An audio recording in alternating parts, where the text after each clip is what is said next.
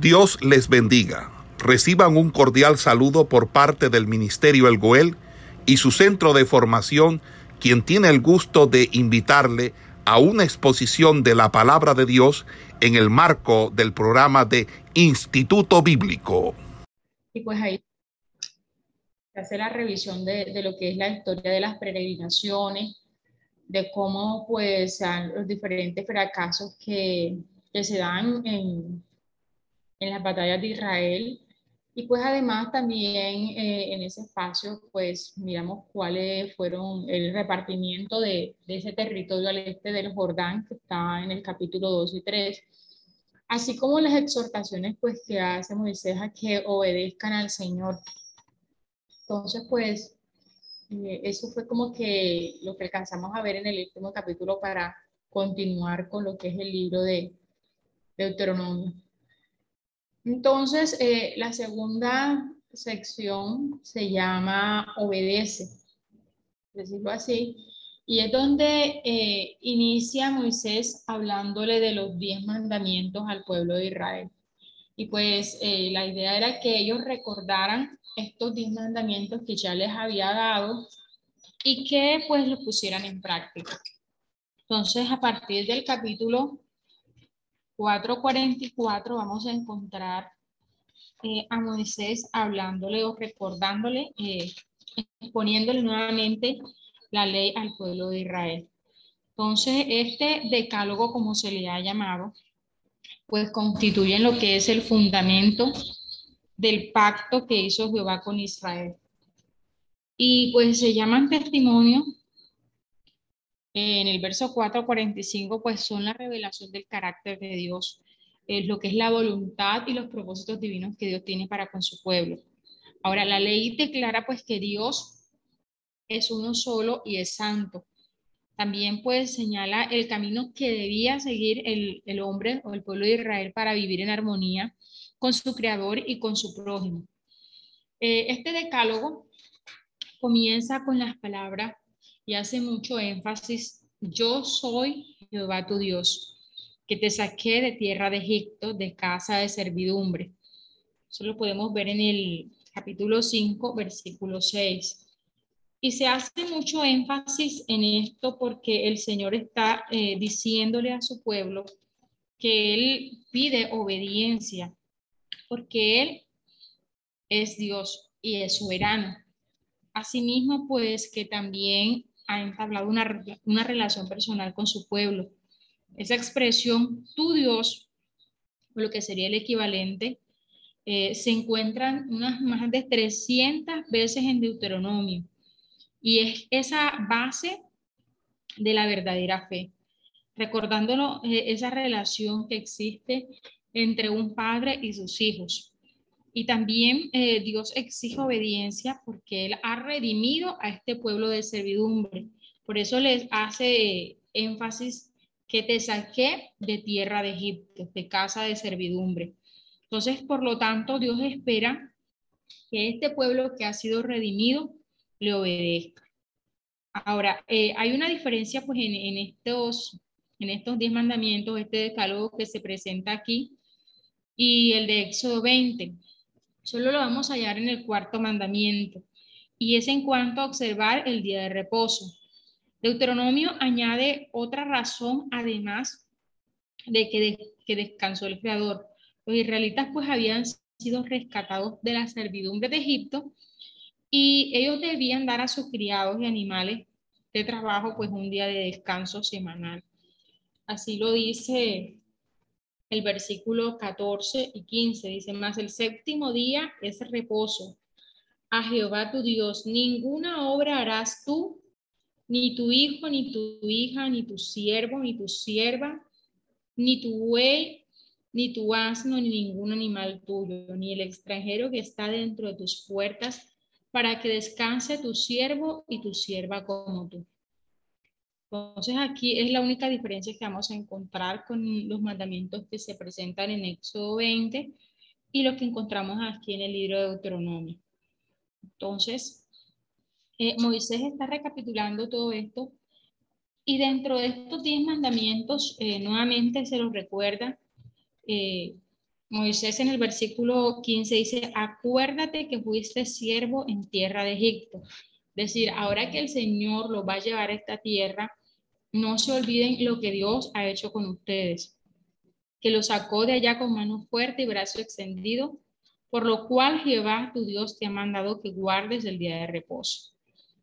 Dice, honra a tu padre y a tu madre como Jehová tu Dios te ha mandado para que sean prolongados tus días y para que te vaya bien sobre la tierra que tu Dios te da. No matarás, no cometerás adulterio, no hurtarás, no dirás falso testimonio con tu prójimo, no codiciarás la mujer de tu prójimo, ni desearás la casa de tu prójimo, ni, ni su tierra, ni su siervo, ni su sierva, ni su buey, ni su asno, ni cosa alguna de tu prójimo. Entonces, eh, en el versículo 22 dice que estas palabras habló Jehová a toda vuestra congregación en el monte del medio del fuego de la nube y de la oscuridad a gran voz y no añadió más. Y las escribió en dos tablas de piedra, las cuales me dio a mí.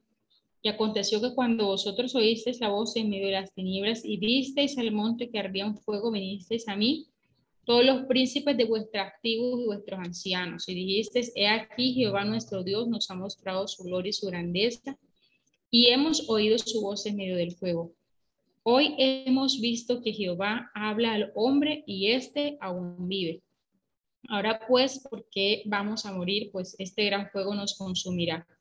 Entonces, eh, pasó en este espacio de que hubo un gran terror sobre el pueblo, dado de que había miedo de que el hombre que escuchara la voz o que viera a, Dios, pues moría eh, debido a, a, la presencia del Señor, a la fuerza que había. Entonces, el, pueblo, nuevamente, eh, Moisés les está diciendo, ustedes me escogieron a mí para que yo fuera eh, aquel que me acercara y escuchara las cosas que Dios iba a hablar y se las transmitiera. Entonces, Moisés les está diciendo, les está recapitulando todos los mandamientos pero también eh, en esto eh, les recuerda que hay un gran mandamiento y ese es el capítulo 6. Dice, estos pues son los mandamientos, estatutos y decretos que Jehová vuestro Dios mandó que os enseñasen para que los pongáis por obra en la tierra la cual pasáis vosotros para tomarla. Para que temas a Jehová tu Dios guardando todos sus estatutos y sus mandamientos que yo te mando, tu hijo, y el hijo de tu hijo todos los días de tu vida para que tus días sean prolongados. Entonces, el gran mandamiento eh, alude a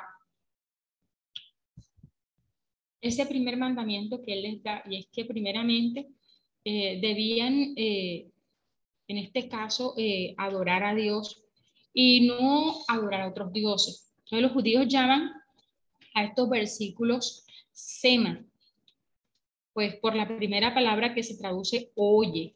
Es decir, por eso dice el versículo 3, oye pues, oh Israel, y cuida de ponerlos por obra para que te vaya bien en la tierra que fluye leche y miel y os multipliquéis como te ha dicho Jehová, el Dios de tus padres. Entonces, el gran mandamiento era algo que debía repetirse digamos que debían repetirlo por la mañana. Eh, esto constituye lo que es el fundamento de la fe del pueblo judío. Entonces se debe amar a Dios de todo tu corazón y de toda tu alma y con toda tu fuerza. Así lo citó el mismo Señor Jesús como ese primer y gran mandamiento. Y luego pues citó de Levítico 19 eh, de 8 las palabras amarás a tu prójimo como a ti mismo para presentar lo que es el corazón de la ley y la síntesis más perfecta de la verdadera religión. Dice Mateo 22, 37, 40. Entonces, las enseñanzas que Dios daba debían ser eh, enseñadas primeramente en el hogar.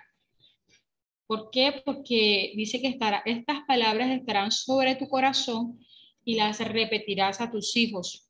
Entonces, los padres no deben depender más de la instrucción pública que se da eh, en la iglesia o, se da en la congregación, sino que deben instruir a sus hijos en sus hogares. Eh, los israelitas pues fallaban muchas veces en este deber y muchos apostataban eh, cada vez más porque esto no se estaba llevando de la manera que Dios les había dicho. Asimismo, eh, muchos cristianos pues descuidan esa instrucción que se les debe dar a los hijos en las casas, pues eh, en el hogar, acerca de las cosas espirituales. Incluso muchos terminan pues apartándose de los caminos del Señor. Este gran mandamiento nos recuerda pues esa relación que debemos tener con Dios, pero también nos recuerda esa relación que debemos tener con los hombres. Y de allí el Señor dice que deben ser enseñados en el hogar. No es una tarea que se le deja a la congregación, no es una tarea que se le deja al pastor solamente. Es decir, cada eh, cabeza de hogar, cada familia debe velar porque las instrucciones que Dios nos haya dado sean enseñadas desde la casa. La iglesia o la congregación lo que hace es reforzar, lo que hace es acompañar. Entonces, eh, el Señor pues hace ese énfasis. Ahora, eh, en el capítulo 6 también hay una advertencia que Dios hace contra la idolatría y hay unas exhortaciones a que seamos obedientes. Moisés previó el peligro de que los israelitas, pues, una vez más arraigados en la tierra de Canaán, pudieran olvidarse de su Dios y pudieran, pues, servir a dioses ajenos. Advirtió también pues a Israel en cuanto a la cobardía, a la autosuficiencia y prohibió buscar algún acuerdo con las naciones derrotadas. ¿Por qué? Porque Dios había escogido a Israel para que fuera un pueblo santo y especial, un pueblo único entre todos los pueblos que están sobre la tierra.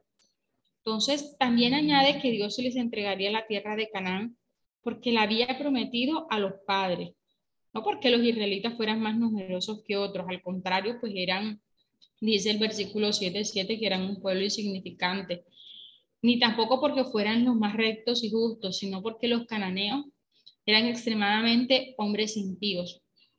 Y lejos de ser justos, eh, los israelitas pues muchas veces murmuraban y se rebelaban continuamente contra ellos. En el Sinaí pues prestaron culto al becerro de oro, en Masab amenazaron con apedrear a Moisés y en Cades Barnea rehusaron entrar pues a esa tierra prometida. Ahora eh, el Señor pues estaba pidiendo que su pueblo, le pedía cuatro, cuatro cosas, perdón, a su pueblo. Primeramente, que temieran a Dios, que andaran en sus caminos, que le amaran y que le sirvieran. Entonces la ley santa de Dios y su justicia inflexible pues muchas veces nos llenan de temor pero en cambio su misericordia y gracia nos inspiran a servirle. De esta manera, eh, el monte Sinaí pues está relacionado también con el monte Calvario. Eh, muchas personas a veces no entienden lo que es el significado de la cruz porque no conocen la ley y sus exigencias. Entonces, todo esto que hemos estado viendo durante este semestre acerca de las leyes, acerca de todos los requisitos que esto conllevaba del sacrificio, de que había de haber una perfección, de que tenía que ser un cordero de un año, que tenía que ser de lo que ellos estaban eh, criando allí, nos recuerda eh, que hay una connotación especial en lo que es el sacrificio de la cruz, el significado de la cruz. No solamente que Cristo se entregó para llevar todas nuestras culpas, y recibió pues el castigo más grande que había para esos tiempos, sino que eh, todas las exigencias que Dios había dado también se estaban cumpliendo en Jesucristo, ese Cordero perfecto que se entregó pues por el precio de nuestros pecados. Entonces, eh, por el momento vamos a dejar hasta allí para que mi hermana Berlis continúe con ustedes. Digamos que sería como una introducción. Continuamos eh, la próxima sesión desde el capítulo 12. Por favor, leen, de, les queda de tarea leer desde el capítulo 12 eh, en adelante, hasta el capítulo 16, 16, del 12 al 16, digamos, que queda ahí.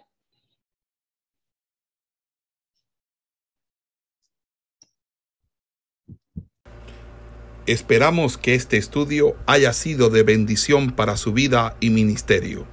A Dios sea la gloria. Este es el Ministerio El Goel, vidas transformadas para cumplir el propósito de Dios.